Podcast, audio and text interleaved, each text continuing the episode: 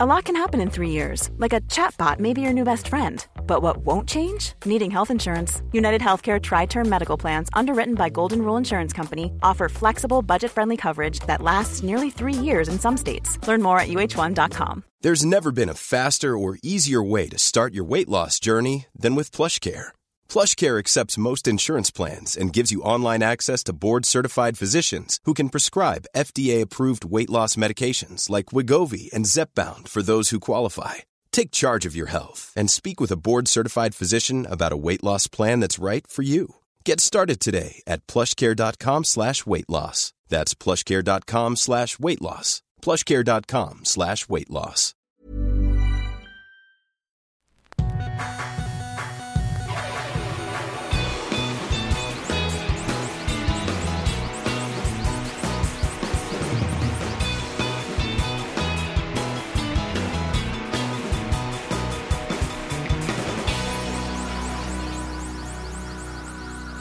Bienvenidos a Dos Nombres Comunes, episodio 248.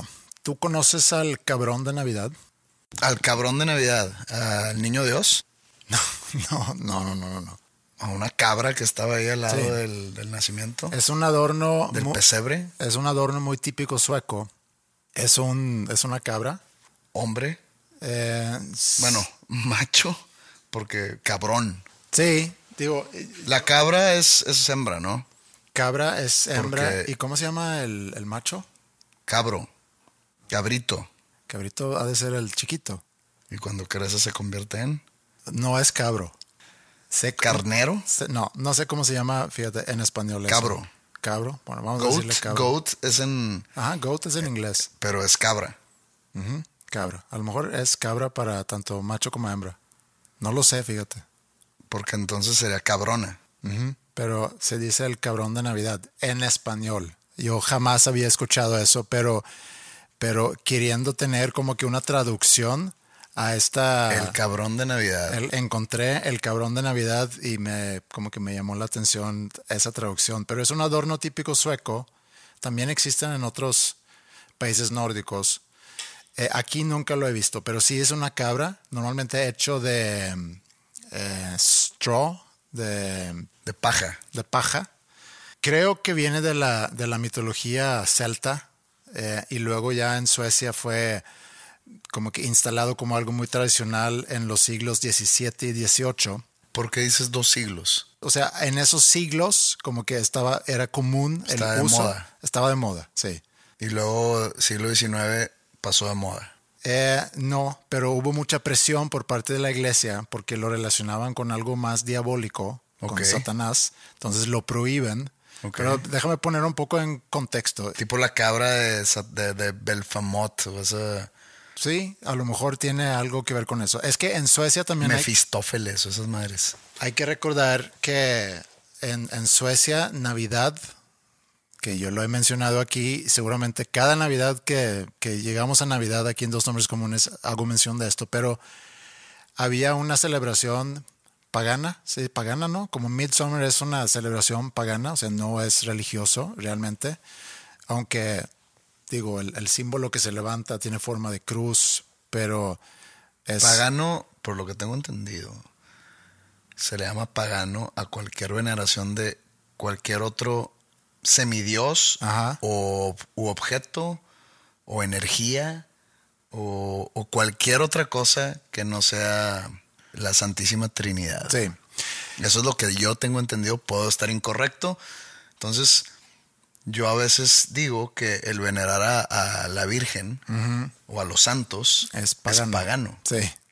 Hay cristianos, cristianos cristianos, o sea, no católicos, sino protestantes, pues, que te harían segunda en eso. Basándome en la doctrina, ¿verdad? No, esto no viene de mí, yo no lo inventé. No.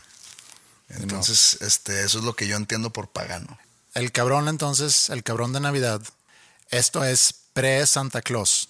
O sea, todavía no nacía Santa Claus. Todavía no figura. Santa la- Claus, Claus es un nombre, Mm, Klaus. pero en español, Claus. Ajá. no Claus Madero. O sea, si yo tengo un hijo le pongo Claus, todo bien, porque Ajá. es un nombre. Klaus Madero. Entonces, Santo Claus o San Claus, Sí. todavía no nacía. Claus. No. Eh, todavía no figuraba. Que también no, no me sé bien la historia de, de, porque tiene que ver con San Nicolás también, creo que se llamaba, en Alemania.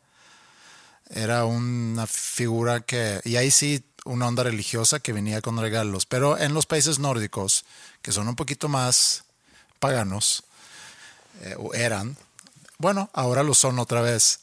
Eh, ¿Decidieron volver a ser? Sí, eh, se alejaron mucho de la iglesia, aunque hubo un tiempo donde se, se, hicieron católicos y luego ya protestantes con la reforma de Martín Lutero. Toda la gente que, que hace yoga y que se cree yogi, que creen las energías y que meditan de manera de oración, así es, cae en lo pagano, ¿no? Mm, es que caen en, en, lo... La gente que, es, que se dice muy espiritual porque Ajá, hace yoga. Sí. sí. Pero eso es... ¿Cuál la palabra no es espiritual? Sí, espiritual.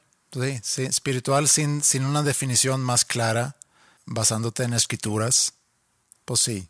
Si tú estás tachando a los católicos de paganos, de, de paganos, sí creo que pudieras también meter ahí a los yogis y a los demás. A los que creen en, en el horóscopo y en los astros. Ajá, que manejan piedras, imanes sí, sí, sí, y demás. Cuarzos, etcétera. Mm. Pero. Mucha bandita, sí, ¿eh? Pero a lo, que, a lo que quiero llegar con eso es que esa figura, el cabrón de Navidad, inclusive había hombres vistiéndose como que con una máscara de, de ¿cómo dijiste?, de paja. Uh -huh. Y es quien venía en Navidad a repartir regalos. Hay que recordar que Jul, así se, se, llama en sueco, Jul, eso es lo que seguramente he repetido muchas veces, es un festejo pagano pre la celebración de, de Cristo. Eso es, o sea, ellos inventaron la Navidad. Eh, pues no, pero más bien la, yo quiero pensar que la iglesia lo que hizo al establecer una fecha para, para celebrar el nacimiento de Cristo. Pero ya hemos hablado de esto, que sí. en todas las religiones ponen que su, digamos, su Dios. Uh -huh. Es más, este disclaimer es para todos los episodios que ya han pasado y que van a venir. Nos llegó un mail, fíjate. No somos expertos en nada, aquí sí. decimos las cosas sin investigar. Regresamos, ya nos llegó un mail. Que... Llegó un mail nada más reclamando eso, que hablan mucho sin saber. Pues y... sí, sí, Ya, ya saben. Si, sí, ya saben. Si, si, quieres escuchar a gente que sabe, pues cámbiale de podcast. Sí. Aquí no se sabe. ¿Qué te iba a decir? Ah, lo, pero no lo digas con orgullo. No sé. Es bonito saber. No, para este podcast okay. no. Okay. Lo, lo, el estandarte de este podcast es habla sin saber. Okay, Aquí bueno. te escuchamos. Sí. Eh, creo que, otra vez sin saber, creo que Buda también dicen que nació el 25 de diciembre.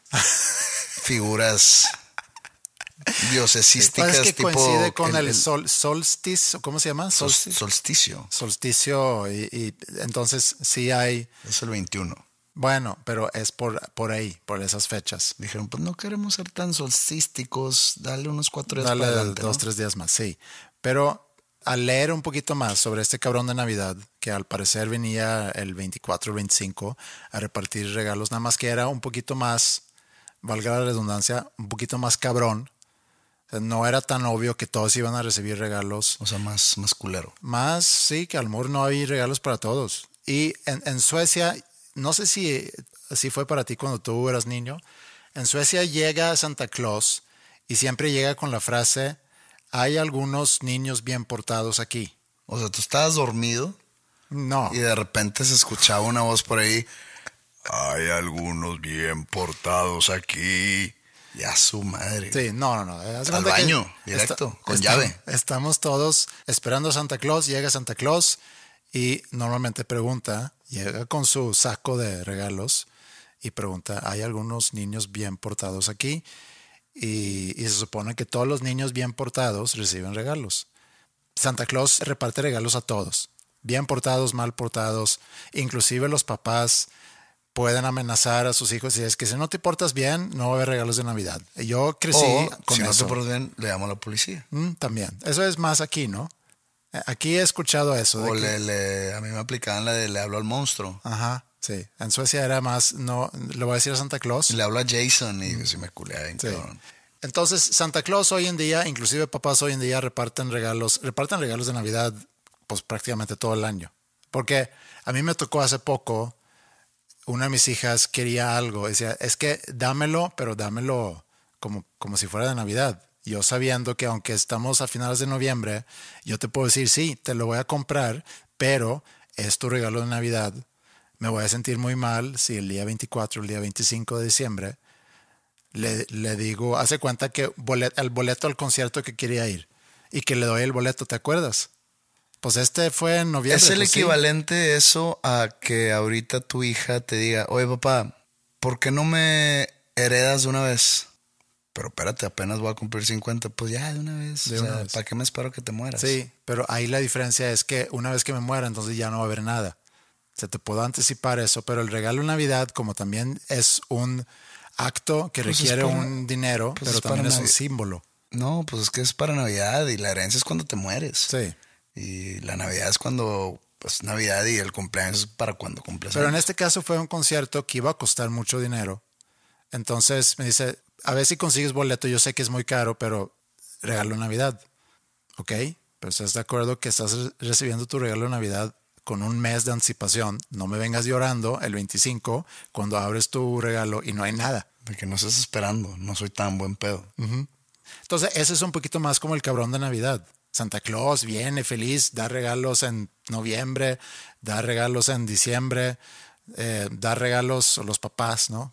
Eh, en, este, en este caso representando a Santa Claus, dan regalos diciendo, sí, para Navidad, y luego llega Navidad y hay más regalos. Y luego también el hecho de que levántate en la mañana y cada día diciembre hay quienes ponen el, el calcetín o cómo se llama y ahí va a haber un regalo ahí o va a haber un dulce. Cada mañana. Ajá. Primero de diciembre, 2 de diciembre, 3 de diciembre, 4 de diciembre. Bueno, pues esas. ¿Tú nunca tuviste- Esas, prácticas paganas. No, no, no, eso, eso no es muy sueco. No. Eso viene de Estados Unidos, se me hace, y luego llega aquí a México.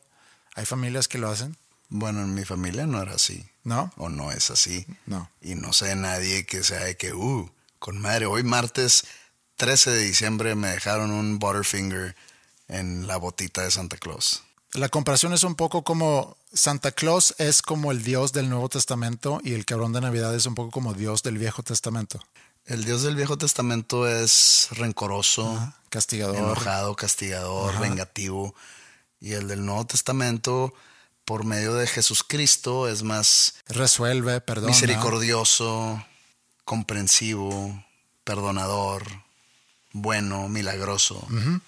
Sí, milagroso inclusive.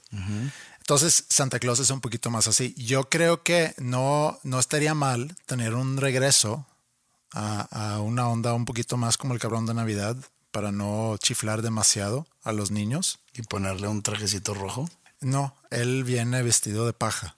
O sea, aquí es porque el, el vestido rojo inclusive, inventado por Coca-Cola en 1920, cuando presentan su nueva campaña de, de Navidad, promoviendo Coca-Cola y presentan a Santa Claus ya como, haz de cuenta que el Dios del Nuevo Testamento. ¿Sabes cómo era Santa Claus pre-1920? No, pero creo que tiene, tiene sus raíces en, en Alemania. No, pero ¿cómo lo pintaban? No sé si también en rojo, pero no tan, a lo mejor no tan rojo y blanco. ¿Tenía barba? Eh, probablemente sí, pero, pero a lo mejor no tan joyful. ¿Qué pedo con ese sombrerito? No, no, ¿sabes qué no? No, ¿qué pedo con el sombrerito de Santa Claus? No sé si te acuerdas. Digo, es difícil que te acuerdes porque tú lo viviste hace muchos años. Pero que antes pintaban a la bandita así, no sé, en caricaturas o inclusive en algunos programas de que cuando se iban a dormir se ponían pijamas. Había como que un sombrerito en la pijama. Sí, sí me acuerdo. ¿De dónde salió eso? Sí, no sé, fíjate. ¿Y qué pedo? Sí. O sea, ¿por qué dormir con un sombrerito? Que un sombrerito así similar al de Santa Claus, así que como que colgado, ¿no? Picudo Ajá, colgado. sí. A lo mejor por frío, pero tampoco sé por qué esa forma, porque como dices, sí, siempre se pintaba como la forma de... Un sombrero de Santa Claus. Sí, y yo nunca vi a mi abuelo, por ejemplo, irse a dormir con, con algo así, entonces no sé de qué... Yo no he visto a nadie en persona hacer eso, eran puras caricaturas, Ajá. de que Goofy y. Sí. Sí, no sé de dónde viene eso. Bueno, regresamos a Santa Claus pre-1920. Sí, no, realmente era eso y lo quiero ligar con otro tema que tiene que ver con el, con el consumismo de Navidad. Y eso, lo que decía, ¿no? Que hay regalos para todos y sin importar los méritos. Compro regalos hasta por la gente que te cae mal, ¿no? Bueno, no, no, no para todos, sino siempre hay alguien en tu familia que a fuerza te cae mal y le tienes que comprar algo. Hay muchos regalos de compromiso, sí. Yo soy muy malo para comprar regalos y normalmente es algo que resuelvo a última hora y cada diciembre digo lo mismo. Ahorita sí voy a meterme por Amazon para evitar tener que ir a tiendas que no me gusta nada y voy a pedir. Pero siempre me atoro porque nunca sé qué pedir a quién. Y realmente tengo tres regalos que necesito comprar. Uno para Ingrid, o uno para Ingrid, uno para Maya y uno para Mila. Y ya. O sea, ya tiro la esperanza que algún día me toque. No, sí te tengo algo, fíjate, te lo voy a dar hoy. Qué mal, porque yo no te compré nada. Y ya es hoy.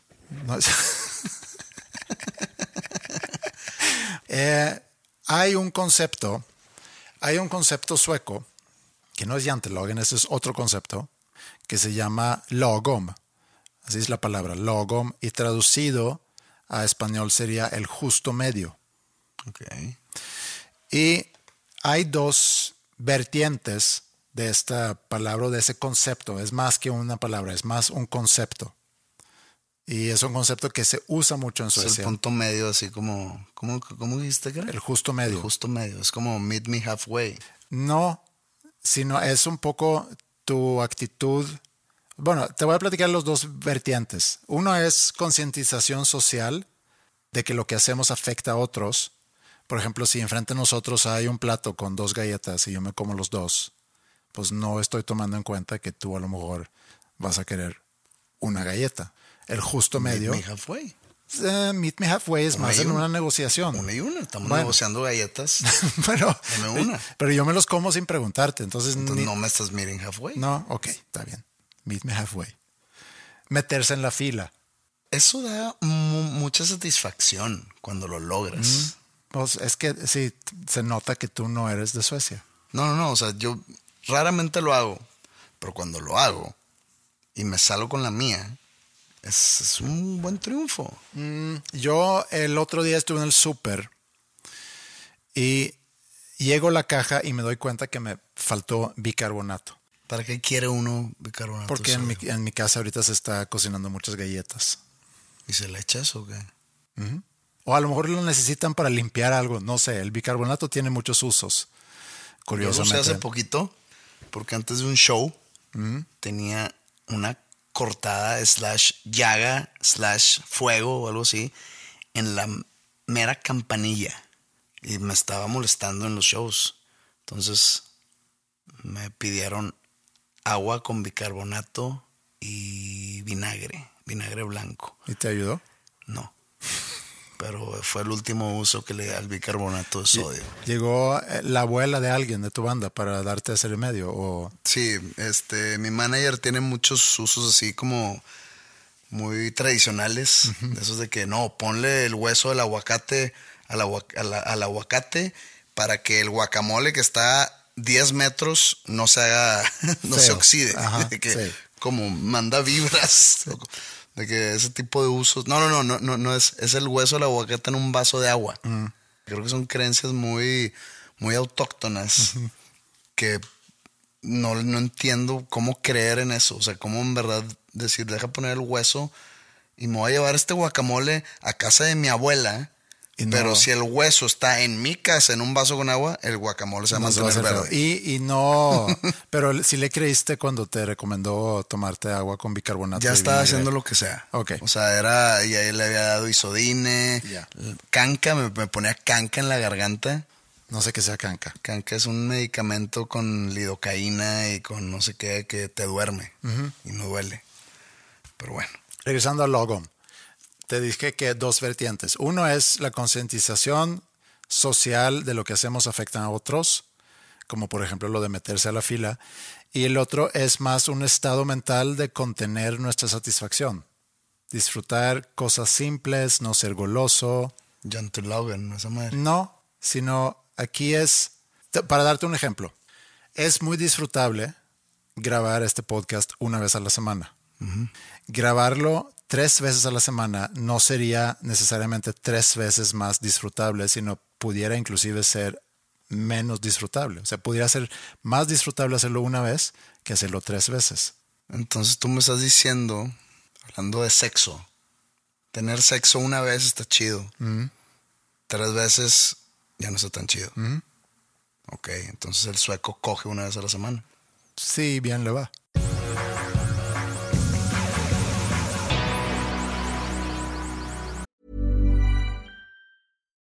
Millions of people have lost weight with personalized plans from Noom, like Evan, who can't stand salads and still lost 50 pounds.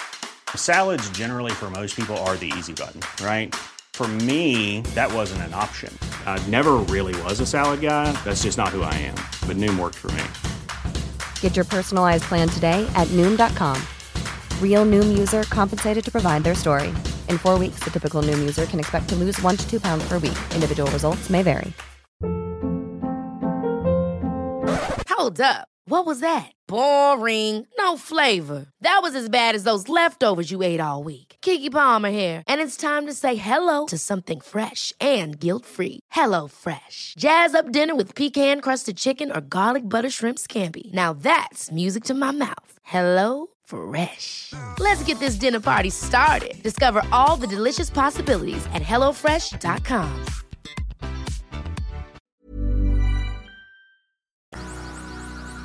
Vi un programa en la televisión sueca hace poco y hablaban sobre el rol del hombre. ¿Tú crees que si yo viviera en Suecia, imagínate que esto, aquí los roles se, se voltean? Nosotros tenemos un podcast en Suecia, en sueco, y yo me casé con una sueca, somos amigos, y grabamos un podcast, y de repente yo te digo, pues el otro día estaba viendo multimedios, Ajá. o de que estaba viendo ventaneando.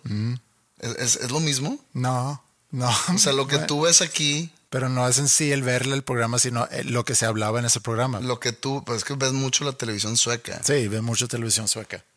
Me Eh, gusta mantenerme in- informado sobre la patria. Por eso te estoy poniendo el, el equivalente a. sí. O sea, el de que no, está viendo televisión mexicana. O sea, está viendo Ventaneando Sí. o, Chavana. o Chavana. O sea, ¿es eso? Sí, en esencia sí es lo mismo. Pudiéramos cuestionar la información que pudieras sacar de ahí y convertirlo en un tema, pero La, la gente en Suecia ve la televisión sueca. sí, Sé que aquí ven mucho multimedios, Sí. por algo existe, Sí, y por digo, eso es tan exitoso. Y ve sé que la gente ve ventaneando porque la gente no tiene nada que hacer. Pero hay televisión de calidad, digamos. también es muy quizá cuestionable qué es realmente televisión de calidad, pero bueno, o sea, pero sí te entiendo. no es televisión chatarra, pues. Sí, hay una diferencia. Yo, yo sí diría que la, la televisión en Suecia de gobierno, yo sé que aquí no hay de gobierno. Bueno, sí hay, pero... Tú pues, fuiste hace poquito a una entrevista, ¿no? Ahí. Sí, sí, sí, sí. Pero, pero sí, digamos que hay unos cuantos canales grandes comerciales aquí. Y en Suecia también hay canales comerciales, pero hay dos canales que son de gobierno, que financiado completamente por gobierno y que no tienen comerciales. Y sí es de buena calidad, tienen gran variedad de, de contenido. Sí se puede criticar cosas, obviamente, pero buscan, es public service. Y no se, no, no se puede comparar con algo aquí porque no existe como tal, siento yo el concepto aquí, y si existe es muy chiquito. Allá es buscando crear un contenido para satisfacer las necesidades de, toda la población. Entonces hay programas para diferentes edades, para niños, para adolescentes, para adultos, para ancianos, etcétera, ¿no? Y en este programa, que era un programa de debate, que se me hace que sí arman de repente buenos programas de debate, que no sea político, sino que de temas ya más sociales. Y esto era, hablando sobre el rol del hombre, el rol también del papá, pero marcando los cinco años después de Me Too. ¿Qué pasó después de Me Too? Y, y cómo, si en alguna manera cambió el rol del hombre o cómo vemos el rol del hombre, eso, eso era el tema. Estaba interesante escucharlo, pero también al mismo tiempo que lo estaba viendo, el mismo día había leído sobre, sobre cómo en Irán ya están quitando ese policía de la moral que platicamos hace pocos episodios. En Afganistán, ISIS ya quiere instalar leyes Sharia. Entonces, hay como que contrastes si lo ves al nivel global, de que por un lado están en un estudio, en no sé en qué ciudad en, Suecia, debatiendo el rol del hombre.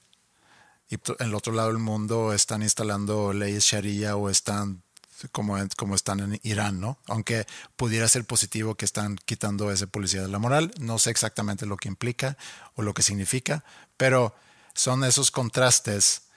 Y una de las cosas que platicaban ahí es qué es ser un buen hombre o qué es ser mujer, que también ese es otro tema. Hay un documental ahorita, que no me acuerdo quién le hizo, eh, que se llama What is a Woman? Y es de una persona que va a diferentes, en Estados Unidos, lugares para entrevistarse con gente sobre, sobre qué es una mujer y para realmente llegar a, bueno, cuál es la definición de una mujer. Y batalla mucho para, para conseguir... Socialmente hablando. Sí, aunque e, es interesante porque en este documental inclusive biológicamente, según esto, es cuestionable. Entonces, sí hay, hay... Pues entonces es muy cuestionable ese documental. No, no, no, el documental es, está hecho para evidenciar lo absurdo, si es que lo quisieras ver como, como algo absurdo, eso, que estamos cuestionando ya biológicamente. cosas biológicas. Ah, Entonces es un poco para ponerle luz a todo ese movimiento que está cuestionando cosas que pudiéramos decir, pues tiene su explicación en la biología. Hablan sobre eso, hablan sobre el rol del hombre, no tanto el rol de la mujer, pero un poco de, de esas definiciones y mencionan a, un estudio que hicieron con cerca de mil hombres en los países nórdicos de edades 16 a, 70 y la mayoría siente que no cumplen con las expectativas de la sociedad en cuanto a cómo debe ser un hombre. O sea que al parecer hay una expectativa, que ahorita podríamos hablar de que, qué pudiera ser esa expectativa, y la mayoría de esos hombres entrevistados sienten que no están cumpliendo con esa expectativa. Todavía no estamos definiendo cuáles son las expectativas. si hablamos del hombre post-Me Too, yo creo que el hombre sigue igual. Yo creo que el movimiento Me Too hizo poco, ojo, no, no, no, no me interrumpas. Y no, no estoy diciendo que no sirvió de nada el movimiento Me Too. El movimiento Me Too hizo poco en cambiar la idiosincrasia del hombre. Solamente el hombre que el hombre que es abusador o machista o todas ese tipo de vertientes que tiene ese tipo de características negativas del hombre, si cambió en algo fue solamente por miedo a ser descubierto, a ser acusado. Entonces, en su, en su interior sigue siendo el mismo. Tiene ese, ese chip abusador, pues. Entonces, siento que va a llegar el, momento donde el miedo se va a empezar a disipar y va a regresar todo cuando a como estaba antes. A empezar con los abusos otra vez y va a empezar un movimiento Me Too parte 2 mm. y va a regresar el miedo otra vez a, ser este, señalados, a ser acusados. Y, no, y, esto no es una perspectiva cínica, nomás, es la verdad, creo yo, creo. Que, que, que solamente el hombre empezó a actuar con miedo. El hombre abusador. Mm. Yo creo que el hombre abusador seguramente no le hizo ni cosquillas, salvo para los que fueron cachados, sentenciados y, que vivieron alguna consecuencia de sus acciones. Sí, pero yo sí estoy seguro que el movimiento Me Too evitó más abusos justo por lo mismo que te estoy diciendo. Porque imprimieron miedo en esos potenciales abusadores y prefirieron no hacer la acción por miedo. Entonces, sí, sí sirvió en ese, o sí, se evitaron abusos o violencia mm. o maltrato o acoso por el Me Too. O sea, sí, sí se evitaron cosas que no, que no llegaron a suceder. Pero también era, y por eso se llamaba Me Too, o sea, yo también, el, que se, se, levantaba la voz. Sí, sí, sí todos estos movimientos de concientización social, y ya lo hemos platicado aquí, siempre decimos ya lo hemos platicado aquí. Pues es que ya llevamos 250 episodios. son campañas para concientizar a la sociedad o a las masas que yo la verdad creo que no sirven. Este, porque ay, aquí sí es un punto de vista cínico, esto sí es. Mm. Porque siento que la gente no, no, no, no, no está abierto a ese tipo de cosas. Y si sí es un mínimo, mínimo porcentaje. Pues lo platicamos cuando platicamos sobre la crítica de Qatar. La gente se lo olvida y sigue con su vida. Entonces, sí, aquí lo que, lo que intentó a lo mejor el movimiento, y la verdad el tema no, no es el movimiento en No, sí, Y sigue, sigue vigente el movimiento. sí, pero, pero era un cambio estructural también, era lo que, lo que seguramente se buscaba. Ahora, las películas que le están dando, las películas, shows, Sí. eh, festivales, etcétera, que le están dando más este papel importante. Protagonismo, sí. Protagonismo tanto a las mujeres Sí. como a, a las minorías, lo hacen también por miedo. Por no ser criticados. Es Por el- no ser es- criticados Pues es el, o el- por- el wokeness, el ser políticamente Ajá, correcto. que, que- sí. que- que- que la verdad, el Me Too fue el que el que hizo que naciera todo este wokeness. Bueno, a- a- Digamos que fue la primera semilla. Ahí andaba, ahí andaba, eso fue como que algo que lo, que lo hizo crecer mucho. Pero quisiera yo detenerme porque el debate fue alrededor de eso. Bueno, ¿cuál es el rol del hombre? Realmente fue el, tema central. Y lo pusieron en el contexto de cinco años después de Me Too, ¿cuál es el rol del hombre? Que pudiera haber hecho, se pudiera haber hecho la misma pregunta en el 2016, un año antes de Me Too, pero eh, hablaron del rol del hombre y me llamó la atención que la mayoría de los hombres entrevistados en esta encuesta, y no sé qué tan representativo sea, eh, sienten que no cumplen con las expectativas. Me gustaría saber cuáles son las expectativas. 72% cargan con emociones que nunca o rara vez muestran. Y 51%, pues no es una gran mayoría, pero sigue siendo una pequeña mayoría, nunca busca el soporte de otro hombre cuando estén tristes y solo el 15% hablan de emociones con sus papás. Entonces, Pero estás hablando de características del hombre, no, un- no el rol del hombre en la sociedad. No, pero bueno, esos son otros datos que, que sacaron. Pudiéramos regresar a la primera, que cumplir con las expectativas del hombre. ¿Cuáles son las expectativas? O sea, tú dime, yo te puedo decir que sea fuerte, El que, el que provee. Que resuelve problemas, O sea, es, pero son muchos estereotipos también. es, es estereotipo que viene de, de hace muchos años. Que, la, que el mundo occidental, digamos, que ha, ha dibujado. Eh, que provee para su familia, que la figura que cuida, la figura fuerte, la figura este, de autoridad.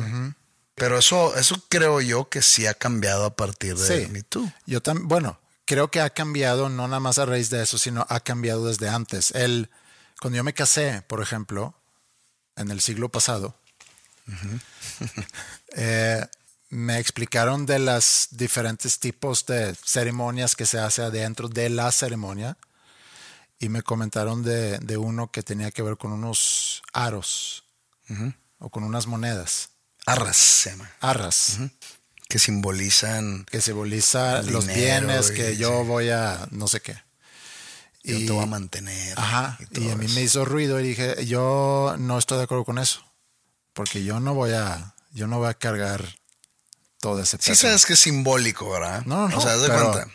Ahí te va. Pero es simbólico muy en, en- en una tradición que no comparto. Ah, checa esto. Si yo me a casar y mi entonces prometida me pide que es muy importante para su familia el que haya eh, ceremonia religiosa, a mí no me cuesta nada ¿No? decir, va, me- voy a una iglesia y me hinco y me hago pendejo un rato. Porque sé que no que le va, a, le va a dar alegría a mi prometida o a mi futura esposa, sino porque le voy a ahorrar conflicto familiar. sí. Le voy a ahorrar que su mamá le diga de que, pues, con qué tipo de hombre, que en esta casa, que Jesús y que le... Sí, güey, sí, sí, sí, va. te Y el precio que pagas es, es bajo. Es muy bajo. Sí. Es pararte una hora en una iglesia, Sí, es hacer, Sí. hacer como que estás recibiendo la bendición de Jesús en tu matrimonio y que si las arras y que si los chingaderas que te ponen en la cabeza y que El lazo los- y- sí. el- ándale, el lazo. O Yo- sea, yo también acepté todo eso. No, no, no cambia tu ideología no, sobre la vida. Yo también acepté todo eso, pero en el caso de las arras, dije, ¿sabes qué? ¿Cómo ves si modificamos un poco lo que vamos a decir? Y eso lo hicimos. O sea, si lo hubieras hecho como es de manera convencional y de repente tú un día empiezas a batallar con lana, y que- o sea, tu esposo no te iba a decir, ¿qué pedo? ¿Y las arras? ¿Y las arras que me prometiste? Sí, sí. ¿Dónde sea, está el dinero, güey? Era un statement, más que otra cosa era un statement. Y log- logré que fuese un statement entre los dos. Los dos estábamos de acuerdo. No fue que yo tenía que convencerle a Ingrid que eso es lo que vamos a decir. Y no vas a salir con otra cosa porque... No. Porque luego digo que no acepto. Ajá. Luego digo que no acepto. No. Pero bueno, eso sí, parte de las expectativas a lo mejor del hombre. Y, y sí es un hecho que si, si la sociedad espera que el hombre sea fuerte, entiendo que si tú no te sientes fuerte, entiendo que puedas sentir que no cumples con las expectativas de la sociedad. Leí un artículo también sobre lo que mujeres esperan de hombres y básicamente es lo que esperan de cualquier persona en sus vidas.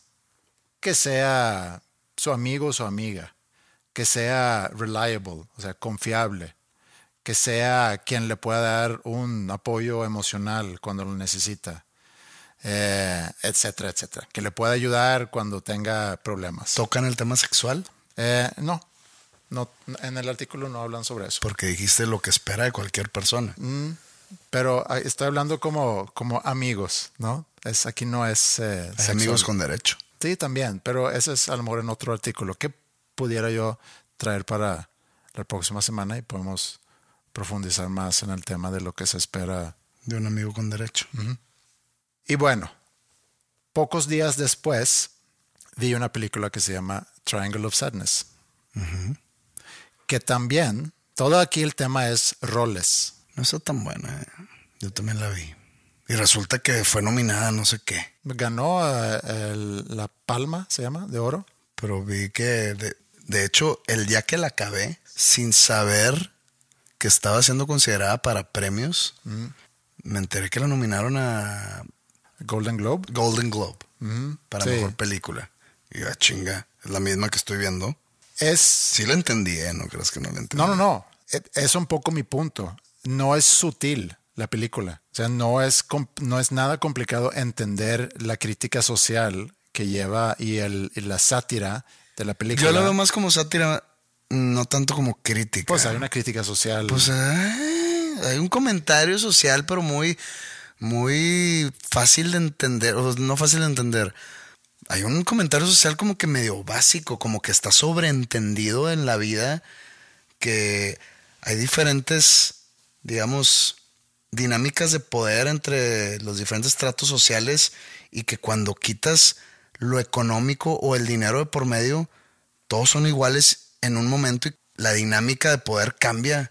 sí, O sea, Sí, pero- sí está pero- muy, muy, está muy sencillo. sí, pero no es mala. Me recordó mucho, y ya lo, fue una película que discutimos aquí, a la del Nuevo Orden. Ajá. ¿Te acuerdas de la de Nuevo No. Orden? Una película mexicana que se trata de como que hay una boda de Ah, creo que es en la Ciudad de México. Hay una boda en la parte rica de la ciudad, familias muy poderosas, así. Y mientras está sucediendo esa boda, en la ciudad empieza como que una, una revolución, un tipo de golpe de estado de la gente humilde o la gente que no, por la desigualdad, por el- el- el- la gran desigualdad que hay entre clases, y empiezan a tomar eh, de rehenes a toda la gente, digamos, rica. Sí. Y se hace un cagadero, es- la- se meten a la boda, empiezan a matar gente por tomar ese, por ese movimiento, digamos, de la gente maltratada. Sí, están vengándose. Se están vengando de la, de, de- de- de la discriminación, de Sí. los maltratos, etcétera. Y como que lo vi mucho en esta película, en cosas pequeñas. Es que no, no sé si estamos dispuestos a... spoilerear. Spoilear. Pero hay algunas. eh, La película son tres actos, se puede decir. Eh, el primer acto, y, y- y sí, yo creo que sí lo podemos platicar sin dar spoilers, pero el primer acto habla mucho sobre el rol hombre-mujer. Digo, el, el rol hombre-mujer se repite. Pero como que es la vida de una pareja de modelos. Sí. La mujer es la exitosa Sí, la mujer es la exitosa. y el hombre como que nomás sirve de trophy boyfriend. Ajá, sí, porque le conviene a ella porque es modelo, pero también es influencer. Y tienen una discusión interesante que lo quisiera yo también llevar a la, a la vida real porque Lo del restaurante. hablan sobre quién debe de pagar la cuenta. Y hay toda una pelea entre ellos alrededor de ese tema porque él alega que ella había dicho, pues la próxima vez yo lo pago y esta era la próxima vez. Y ella como finge demencia, cuando llega la, la cuenta, él lo paga sabiendo que ella gana más. Entonces es todo un tema de, de quién debe pagar. Regresando al rol del hombre, que yo creo que es, bueno, antes sí, a lo mejor menos ahorita, que el hombre paga la cuenta. Pero yo tengo mucho de no estar en una situación donde salgo un date. Fíjate que yo sí estoy, yo sí soy pro a que se pague por igual, Ajá. que se pague una, una vez uno, otra vez el otro. Pero como que yo estoy acostumbrado a yo hacerlo y no espero que me lo hagan a mí. No lo hago por el rol del hombre, lo hago como que automáticamente. Y no me molesta si no se ofrecen. Es muy cultural eso aquí en México, porque en Estados Unidos creo que sí se usa en micha y micha. Ah, calculadora y... Sí, de que, pues, a ver, la- o las dos tarjetas. Sí, de sí. la mitad. En Estados Unidos incluso, digo, me han platicado que, que hasta la chica se ve, se siente ofendida si tú le pagas todo. De que, espérate, ¿quién crees que soy o qué? Sí. Pero aquí como que más en Latinoamérica, supongo, se usa mucho que el hombre paga. Y pues yo estoy acostumbrado a hacerlo y no, no, no le veo lo malo sin que no se ofrezcan a... Eso es mi, ese es mi caso. Pero aquí era una situación donde él lo reclamó sabiendo que, pues, Sí, a sí, ti- conociendo a- la dinámica que existe entre ellos. Sí, a ti te va, a ti te va mucho mejor que a mí. Entonces, ¿por qué no podemos ser partícipes? Ahí la, eh, ella se comportó mal con él. Ese es el primer acto. Y luego el segundo acto están en un crucero. Y ahí está la dinámica entre, bueno, sigue habiendo ahí ese, ese rol hombre-mujer, pero también ahí entra el aspecto de clase social, se puede decir, porque tienes la gente que está trabajando en ese crucero y está la gente que muy rica que está ahí como disfrutando sus vacaciones. Esa pareja de los novios que pues, son los los, protagonistas, los modelos, eh, están ahí porque a la, a la chava le habían regalado ese viaje por ser influencer, entonces se la pasa tomando fotos y subiendo obviamente a redes, promoviendo, no sé, la compañía que le había regalado el crucero. Pero también hay otras figuras ahí. Y luego también está el aspecto político. Y ahí es donde cae un poco en lo muy simple, porque hay un ruso Hay un capitalista, ruso capitalista y un americano y- comunista. y un gringo marxista. sí. Y el, el- está el, el ruso, no sé si agarraste esto, pero le preguntan al ruso a qué se dedica. Y luego dice, I sell shit. O sea, que él, él, él vendía abono. Ajá, o sea, sí. o no sé cómo decirle. Sí. fertilizante, que es popó de caballo, popó de animales. Pero luego cuando la chava que es influencer se está tomando fotos, se escucha atrás que el ruso está diciendo, I sell shit. Entonces yo lo agarré como que lo que venden los influencers Ajá. es, entre comillas, cagada, que venden pura mierda, que es, hoy vine a esta tienda Sí. y miren lo hermoso que me encontré, que es cagada. Él lo vendía literalmente. Él lo vendía literalmente y suenas la frase mientras ella está vendiendo su imagen para una compañía de... Sí. Y luego está, bueno, y todo lo que sucede, hay una escena muy larga, muy asquerosa, donde todos por, digo, no es por culpa de la comida, pero por culpa del, ¿cómo se llama? Del, del clima, del, del movimiento del barco, se ponen todos muy malos. No, pero también creo que se enferman por la comida. Pues quién sabe. Porque cuando mandan a todos los trabajadores a nadar, Ajá. dejaron como que el pescado o los mariscos los dejan como que afuera descongelándose y te van a entender que se echaron a perder. Sí. A lo mejor era una combinación de las dos cosas. sí, sí, sí, está terrible. Sí, está muy asquerosa esa escena. Pero, y también esa escena cuando esta señora rica manda a todos. Eso también está interesante porque ella con la intención de que quiero hacer algo por ustedes porque ustedes están aquí sirviéndonos a nosotros, entonces tómense el día o tómense un rato, un par de horas para subirse al, al- al tobogán. Pero, Pero en realidad lo que sucede es que ella quiere esa diversión. Ella quiere ver a la gente tirarse por el tobogán. No, se quiere sentir como que en su privilegio de autoridad Ajá, que sí. le compra el dinero. Estoy seguro que le pudo, que le pudo haber nacido de un lugar bueno, pero sintiéndose en una posición que no le compete a ella. Sí, ella mandando. Y bueno, el tercer acto están en una isla y en esa isla pues tienen, no tienen recursos, entonces varados en una isla. están, sí, Onda Lord of the Flies. onda Wilson, ¿cómo se llama? Ese Fíjate que no vi esa película. Castaway. No vi Castaway. Sí. Ahí sí cambian los roles, porque una de las personas que están ahí es la, la que se encargaba de limpiar los baños en el, en el crucero. Y resulta que es la única que sabe cómo hacer fuego, cómo pescar, cómo preparar comida, etc. Entonces su estatus en ese pequeño grupo se eleva y otra vez entran ahí los roles de los hombres, mujeres, eh, de las clases sociales, y ella agarra la postura del, pues, del capitán en sí de la isla. Entonces, está interesante porque logra tocar diferentes temas de roles. Y regresando a ese programa que, que vi en la televisión sueca, cuando están debatiendo ahí cuál es el rol del hombre o cuál es el rol del papá, eh, la diferencia entre hombres y mujeres, las expectativas de la sociedad, inclusive los roles sociales y todo eso, creo que el, el debate en sí no debería ser sobre nuestros roles, sino sobre cómo pudiéramos ser mejores personas para funcionar juntos. Pero estás hablando de roles de género, ¿no? No, no, no, estoy hablando de que el debate se centra mucho alrededor de los roles que tú tienes como hombre, que yo tengo como hombre, que ella tiene como mujer, que yo tengo como papá. Nos concentramos mucho en ligar ese rol a, o a nuestros los ingresos. Los roles que, el rol que tú tienes como papá no lo tengo yo.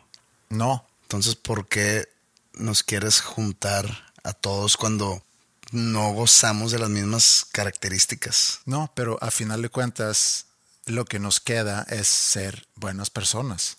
Sí, pero tú tienes como que una responsabilidad como padre, la cual yo no tengo. ¿Sí? ¿Y cuál es mi responsabilidad como padre?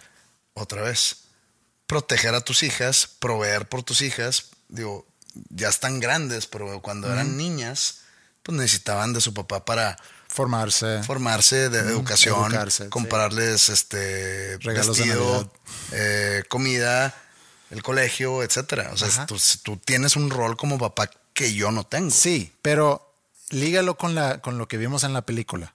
Que a lo mejor podemos quitar ahí la ecuación de que si eres papá o no papá. Y cómo se voltean los roles o cómo se cambian los roles en función del contexto. O sea, había unos roles en el barco y otros roles fuera del barco.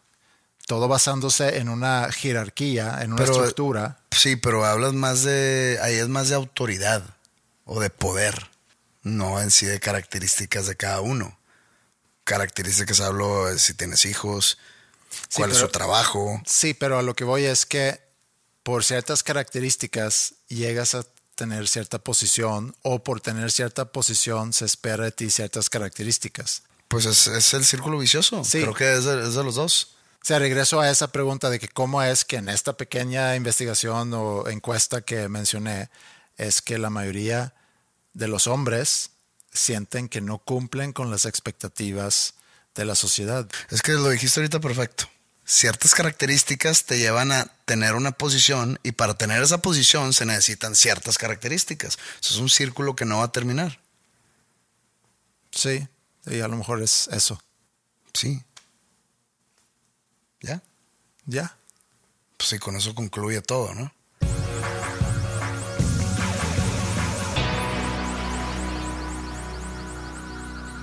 ¿Tú ya resolviste tus compras navideñas? Eh, no. ¿Tú también eres de los que así 22 empiezas a sentir la presión de resolverlo? Un poquito antes. Un poquito. Un 20. Un 20, ok. Sí, eh, todavía estamos a tiempo. Yo soy un fiel creyente en los certificados de regalo. ¿Sí? Sé que está un poco impersonal, Es muy impersonal, sí. pero como que es un medio regalo. O sea, imagínate que yo compro un certificado de regalo de HM. Te lo compro por mil pesos para András Osberg. Entonces, mi la mitad de mi regalo es: vas a tener ropa nueva de HM. Pero pues el regalo es una tarjetita, está bien pinche. Ajá. Pero yo estoy haciendo posible que tú tengas ropa nueva HM. Entonces tú vas a HM, redimes tu chingadera y compras puras cosas que te gustan. Ajá. Sí. Y te ahorro la vuelta. Me ahorras la vuelta Entonces es un y me ahorras también de que, oye, no me gustó, no me quedó y tengo que ir a cambiarlo. Es un regalo ¿no? para ti también. No, Es un autorregalo darle una- un certificado. es un regalo para ti Ajá. que al mismo tiempo me ahorra una hueva a mí. Mm, Sí. Entonces, ganar, ganar. Sí, el certificado en ese sentido es un buen regalo. Es, es una, pero también es una salida fácil porque no le echaste coco, no investigaste, no, no fuiste a buscar algo. Y yo sé No, que a esa persona con- le va a gustar con- mucho esto. Con mil pesos en HM, pues te compras dos camisas. Es diferente de que si te compré un certificado de regalo para la Mercedes-Benz de 500 pesos, pues no manches, güey. O sea, ¿qué me va a alcanzar con 500 pesos? O sea, me, me- me va a salir un carro de un millón y medio de pesos. Digo, pues estoy exagerando. Sí, ¿verdad? sí, sí, pero sí, eh, yo todavía no resuelvo, tengo que, y, y ahí tengo a favor que Mila hace relativamente poco recibió lo que, lo que también puede valer como su regalo de Navidad, pero me voy a sentir mal ¿Qué fue? un concierto ¿De quién? De Bad Bunny. Ya, ya pasó, ¿no? Sí, ¿Y fue? sí, sí, sí fue. ¿Lo disfrutó? Eh, sí, mucho. Yo pensé que era rock and roll. Mm, también, es que mis hijas tienen como que una gama, se dice, ¿no? Muy Multi- amplia. Multifacéticas. Sí, es, es Bad Bunny, pero también O sea, es... les gusta el, el rockear y les gusta el perreo.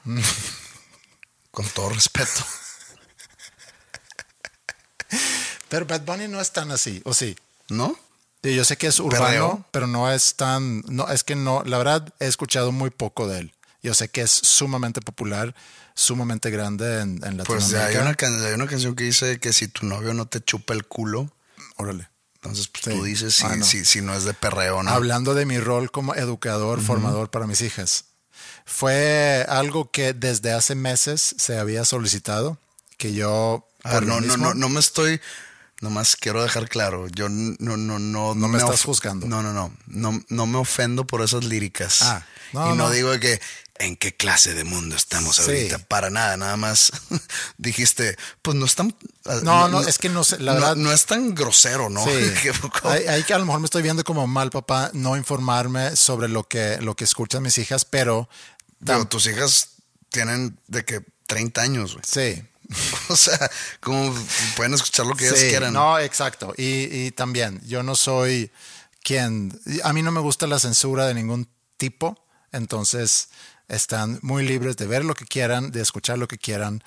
Y también, no me preocupa si es que me pudiese llegar a preocupar el gusto musical. O sea, yo siendo, pues, no sé, que me gusta mucho la música. Voy a decir amante de la música, pero suena muy pretencioso.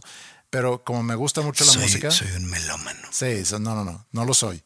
Pero creo que en mi casa hemos compartido mucha música. Hay cosas que ellas comparten que a lo mejor no agarro la onda. Hay cosas que, que me comparten que sí. Y viceversa. Entonces hay mucha variedad. Y así como me pueden solicitar boletos para ir a ver a Bad Bunny, eh, se mueren por ir a ver, por ejemplo, a Chili Peppers o a Arctic Monkeys o a otra banda de rock and roll. No hay nada que no sea así tan popular. Sí, también quieren ir a ver, o querían ir a ver a Austin City Limits para ver a Manchester Orchestra y a The War on Drugs. Entonces, eso, mejor. Eh, están. War on Drugs sí califica un poco popular. Manchester yo creo que sí está un poco más Alterno. alterno. Pero pues todos sabemos de dónde vino el gusto por Manchester Orchestra. Sí, por el tío Pepe. Pero bueno, X, es, Sí. un, es un tema que siempre saco yo. Sobre todo con las enseñanzas de School of Rock. Sí, está bien. En los videos que subiste vi que estaban tocando Foo Fighters. Ajá. Y dije, "Mm, tengo razón. Básico. Y tocaron también seguramente que You Shook Me All Night Long. Ah, no, toca.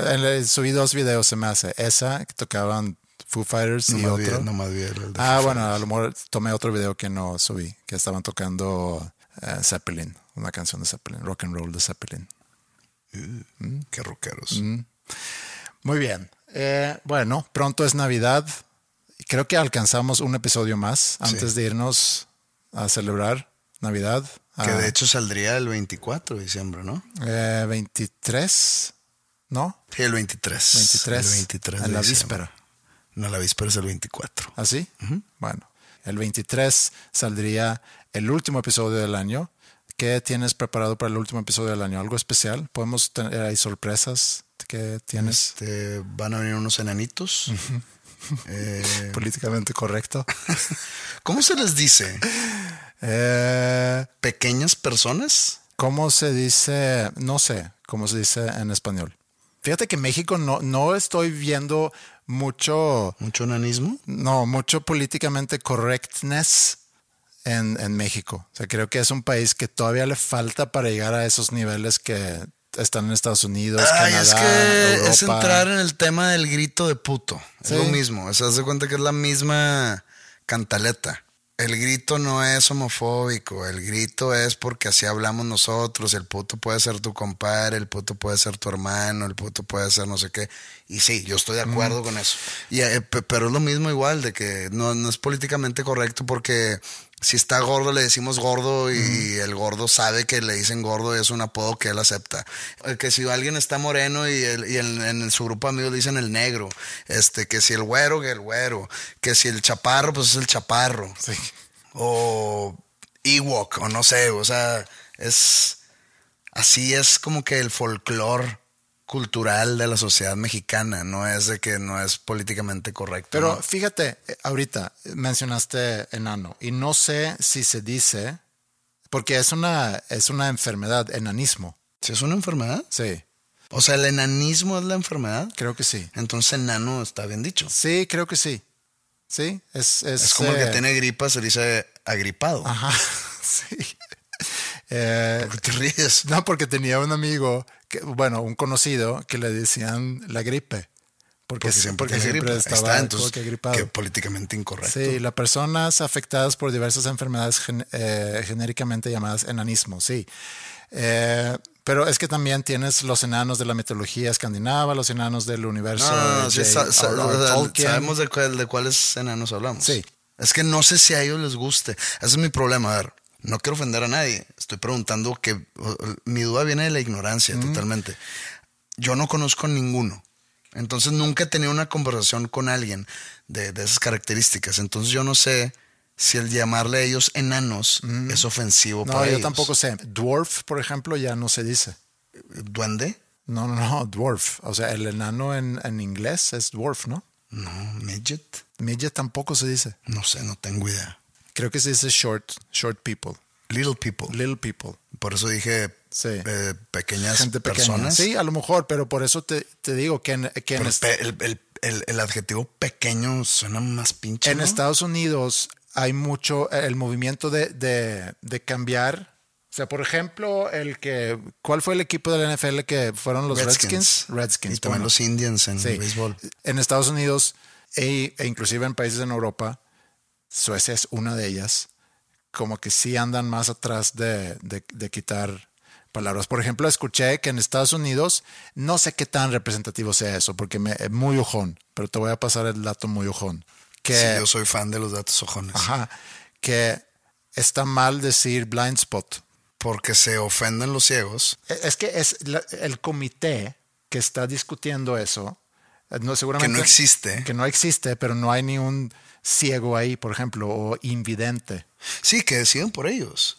Ajá. sí, lo, lo- lo- lo- que hablamos en su momento sobre los Redskins, de- los Sí. Washington Redskins, que, que inclusive cuando salió la noticia que le iban a cambiar el nombre, los indígenas nativos americanos Ajá. se quejó de que, espérate, eso nos sentíamos representados por ese equipo de fútbol americano, ¿por qué no lo están quitando? O sea, ¿quién decide? Seguramente. Que está mal. Sí, pues seguramente había otros también quejándose. Entonces, no, porque tampoco Pero salió otros, nada. otros nativos. Sí, no, no lo dudo, no, no lo sé tampoco. ¿Tú crees que un nativo americano, una de sus preocupaciones de la vida diaria Mm. era qué pedo que sigue existiendo un equipo de NFL que se llame Redskins? No puede ser, me siento ofendido cada juego que Si tienen. te, si te hago el, el abogado del diablo, te diría, por la representación, la característica, o sea, la caracterización. ¿cómo No era, eh, no era ni una caricatura. Los Indians de Cleveland sí tenían una caricatura. Y lo, lo estoy poniendo aquí. Acá. Sí, ajá. Eso sí. Los Redskins era el perfil de un nativo americano. Ajá, pero sin con- hacerlo caricatura. pero con con, su- penacho. Pues, por, pues usan penachos. pues, ¿qué, qué- qué te puedo decir? Si tú vas a Estados Unidos ahorita, ves gente usando penacho. Yo creo que en las reservas, así muy, muy, muy en sus adentros, sí. Creo.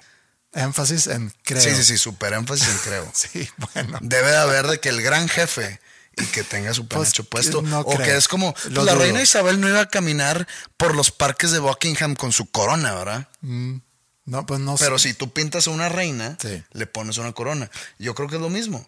Es que quieren quitar, seguramente en un contexto más grande, quieren quitar esa caracterización de, en este caso, los Native Americans. Bueno, los pues le hubieran nativos. quitado del logo el penacho. Sí, O sea, ahora se llaman Commanders. meet me halfway. cool. I spend my time just thinking, thinking, thinking about you. Every single day, guess I'm really missing, missing you. And all those things we used to, used to, used to, used to do. Hey girl, what's up? It used to, used to be just me and you.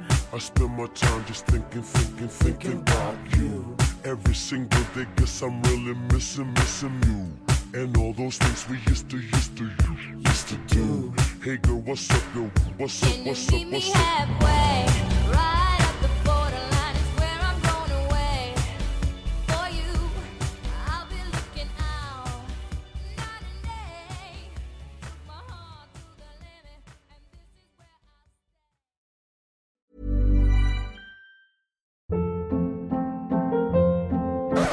Hold up. What was that? Boring. No flavor. That was as bad as those leftovers you ate all week. Kiki Palmer here, and it's time to say hello to something fresh and guilt-free. Hello Fresh. Jazz up dinner with pecan-crusted chicken or garlic butter shrimp scampi. Now that's music to my mouth. Hello Fresh. Let's get this dinner party started. Discover all the delicious possibilities at hellofresh.com. How would you like to look five years younger? In a clinical study, people that had volume added with Juvederm Voluma XC in the cheeks perceived themselves as looking five years younger at six months after treatment. Look younger, feel like you. Add volume for lift and contour in the cheeks with Juvederm Voluma XC. Reverse signs of aging by adding volume to smooth laugh lines with Juvederm Volure XC. For important safety information and to find a licensed specialist, visit juvederm.com. That's J U V E D E R M.com. Not for people with severe allergic reactions, allergies to lidocaine, or the proteins used in Juvederm. Common side effects include injection site redness, swelling, pain, tenderness, firmness, lumps, bumps, bruising, discoloration, or itching. There's a risk of unintentional injection into a blood vessel, which can cause vision abnormalities, blindness, stroke, temporary scabs, or scarring. Talk to a licensed specialist to find out if it's right for you.